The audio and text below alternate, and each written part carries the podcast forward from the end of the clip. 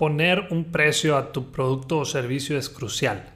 De hecho, lo que cobres hará que tu negocio pueda crecer o se quede en el camino. ¿Has pensado que les estás dando un mal servicio a tus clientes cuando no les cobras lo que realmente vales? Un buen cliente prefiere pagar más y saber que está tomando la decisión correcta que pagar menos y estar con la duda o equivocarse.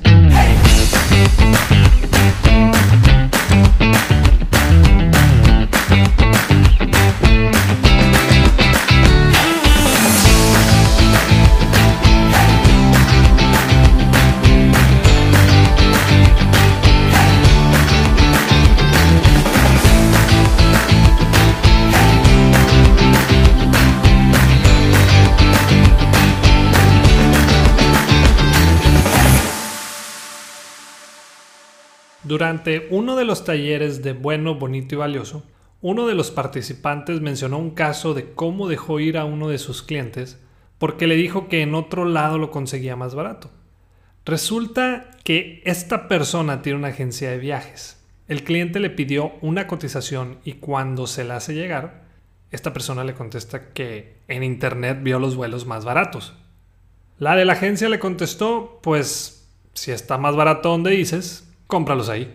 No sé si te has dado cuenta, pero el consumidor es mucho mejor negociador que nosotros, como vendedores.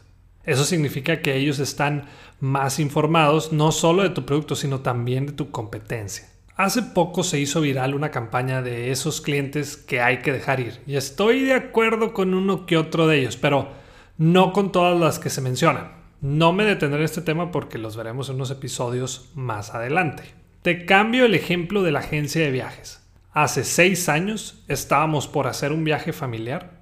Toda la familia compró sus vuelos por medio de una agencia. Y uno de mis hermanos y yo los compramos directamente por internet. Por razones de salud de un integrante de la familia, el viaje tuvo que ser cancelado. Mientras la agencia le regresaba a mi familia el 80% de lo que se había comprado con ellos, a mi hermano y a mí no nos regresaron absolutamente nada. ¿Qué hubieras hecho tú en el lugar de la primera agencia de viajes? ¿Cómo hubieras defendido tu producto o servicio en vez de mandarlos a comprarlo en Internet?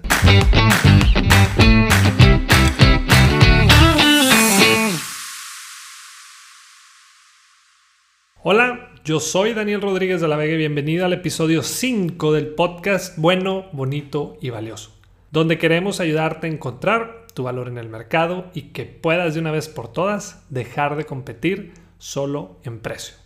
Gracias, gracias y más gracias a esas personas que siguen descargando los episodios. También les agradezco sus comentarios y sobre todo las preguntas que me han hecho llegar. Sigue habiendo muchas dudas sobre el tema y eso es muy bueno. Cada vez somos más en esta comunidad y lo único que buscamos es que la gente tenga las herramientas para generar valor a sus clientes. Hace tres años, una muy grande empresa a nivel mundial me contrató para hacer una gira aquí fuera del país. Querían que les presentara el tema de bueno, bonito y valioso en todas sus zonas. Acepté y la única condición que puse sobre la mesa fue conocer su planta y sus procesos de producción. Quería entender por qué son la marca más cara del mercado. Recuerdo perfectamente estando en la planta y uno de los procesos consiste en que la semilla de maíz va cayendo en forma de cascada y una muy pequeña ráfaga de aire saca solo la semilla que viene mal. Al final de la visita, al final del día, entendí por qué cuestan lo que cuestan. Ya lo he comentado en episodios anteriores, el problema no es costar más, sino que el cliente no sepa por qué cuestas más. El consumidor ha vivido mucho tiempo sin nuestro producto y lo seguirá haciendo si no le damos una razón de peso para escogernos. Regresando al ejemplo del inicio y la agencia de viajes, si la persona de la agencia que dejó ir al cliente, en vez de haber mandado al cliente prospecto a comprarlo por internet, imagínate que le hubiera dicho, entiendo muy bien lo que comentas. Al adquirirlo con nosotros, tienes el respaldo de que si por alguna razón no puedes hacer el viaje, nosotros te regresamos el 80% de tu inversión en menos de dos semanas. Créeme, mucha gente lo habría valorado. Me sorprende la facilidad con que muchas empresas, empresarios, emprendedores, vendedores, lo que sea, dejan ir a sus clientes o clientes prospectos. Estoy de acuerdo que hay clientes que debemos dejar ir, pero no sin antes de haber hecho el esfuerzo de generarles valor o quitarles sus miedos. Un cliente leal por lo general es el resultado de un cliente que parecía difícil. Al cliente hay que trabajarlo, hay que enamorarlo y eso lo logramos creando experiencias únicas y memorables con ellos. Y el ejercicio que quiero dejarte para esta semana es, ¿sabes bien por qué cuestas lo que cuestas? Y no me refiero a que conozcas el precio porque viene en el catálogo de tus productos. ¿Qué es esa parte que te diferencia ante los ojos de tu competencia y tu mercado?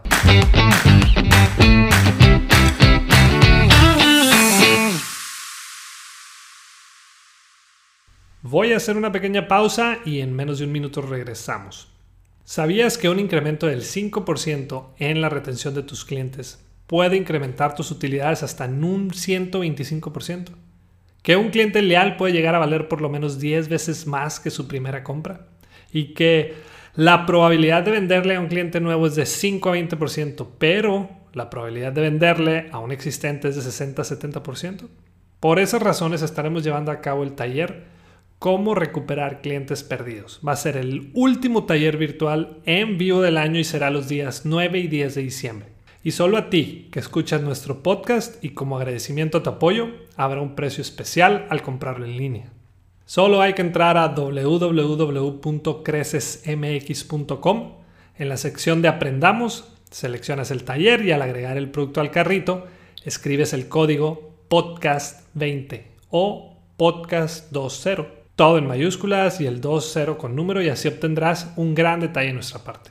De los 30 lugares disponibles solo nos quedan 9. Así que te dejaré el link o el enlace directo en la descripción del episodio y recuerda, el cliente no dejó de comprar, dejó de comprarte a ti.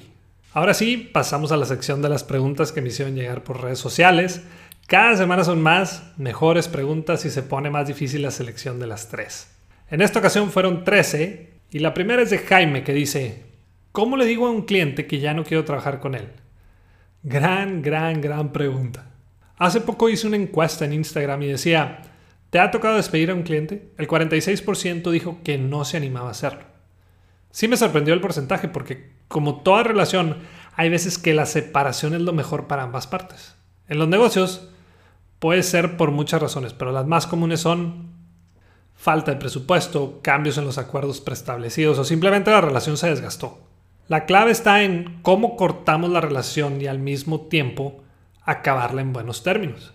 Es todo un arte te pongo un ejemplo de mi parte.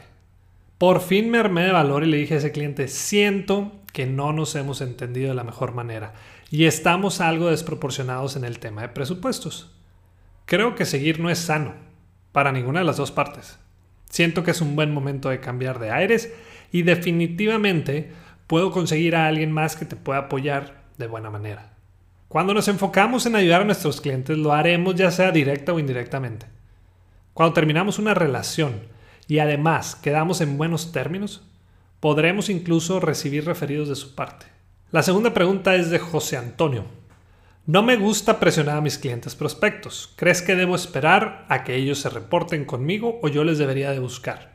Me gustó esta pregunta porque toca un tema importante, el seguimiento. Primero que nada, no tenemos derecho a dar seguimiento a un prospecto si no estamos dando algo de valor antes de. Es decir, cada vez que yo hago un seguimiento, les envío algún episodio del podcast o un artículo que tenga que ver con su industria y que sé que es de interés para él o su gente automáticamente el tema del seguimiento surge. Ahora sí, directo a la pregunta de José Antonio. ¿Sabes qué va a pasar si esperamos a que esa persona nos hable o se reporte con nosotros? Sí, exacto. Nunca lo va a hacer. El prospecto tiene demasiadas cosas que hacer como para acordarse de nosotros y todavía hacer una llamada. Hay mucha diferencia entre presionar y tener un plan de seguimiento. Hay que estructurar muy bien nuestro plan y siempre buscar llevar el mando. Y a llevar al mando me refiero a, hey, gracias por tu tiempo y crees que este martes a las 5 de la tarde es un buen momento para platicar sobre lo que vimos hoy y dar el siguiente paso. No es responsabilidad del cliente recordarte, sino que es nuestro trabajo hacer que no se olvide de nosotros. Y la tercera y última pregunta es de Rolando. Acabo de regresar a trabajar a un negocio familiar. Tienen gasolineras y mi papá sigue en su papel de tener el precio más bajo del mercado. ¿Cómo se puede diferenciar un commodity? Órale. Para mí es tal vez la mejor pregunta que me han hecho desde que comenzamos con esta sección. Para empezar, ¿qué es un commodity? Viene, viene siendo un producto o bien con un muy bajo nivel de diferenciación y por lo tanto sus márgenes de ganancias son mínimos. Tomando en cuenta esa definición, podemos deducir que todos somos commodities hasta que demostremos lo contrario. Me gusta poner el ejemplo del agua embotellada, porque no hay producto más commodity que el agua.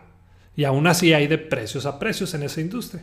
Yo hace poco cambié de gasolinera porque yo valoro el tema de la rapidez en la facturación y de repente donde cargaba me dijeron que ya no podía facturar ahí mismo con mi número de clientes, sino que tenía que hablar por teléfono y pedir la factura o escribir mis datos fiscales atrás del ticket y depositarlo en un buzón que estaba allá afuera. En esta nueva gasolinera solo doy mi número de cliente o enseño el código que aparece en mi app y automáticamente se envía la factura a mi correo. También existe una gasolinera que se anuncia de la siguiente manera. Ya fuiste al baño. No te comunican el precio ni la calidad de la gasolina, sino que ellos se enfocan en esas personas que valoran la limpieza de los baños. Nuestro diferencial no necesariamente está en nuestro producto, sino en todo lo que rodea nuestro producto o servicio. Y listo, terminamos un episodio más. Espero que te haya gustado y ahí están las tres preguntas de esta semana. No olvides enviarme la tuya por cualquiera de mis redes sociales y recuerda que buscamos buenas preguntas, de esas que nos dejen pensando y que puedan ser de utilidad para toda la comunidad. De nuevo, te agradezco por escucharnos y solo te pido un gran favor. Ya lo conoces. Si te gustó este episodio, compártelo en tus redes sociales y así podremos ayudar a más personas o empresas a que encuentren su propio valor en el mercado. La próxima vez que te digan por qué tan caro, muéstrate de acuerdo, acepta lo que vales con dignidad y seguridad. Si quieres saber qué contestar después, ya sabes, no dejes de escuchar. Bueno, bonito y valioso.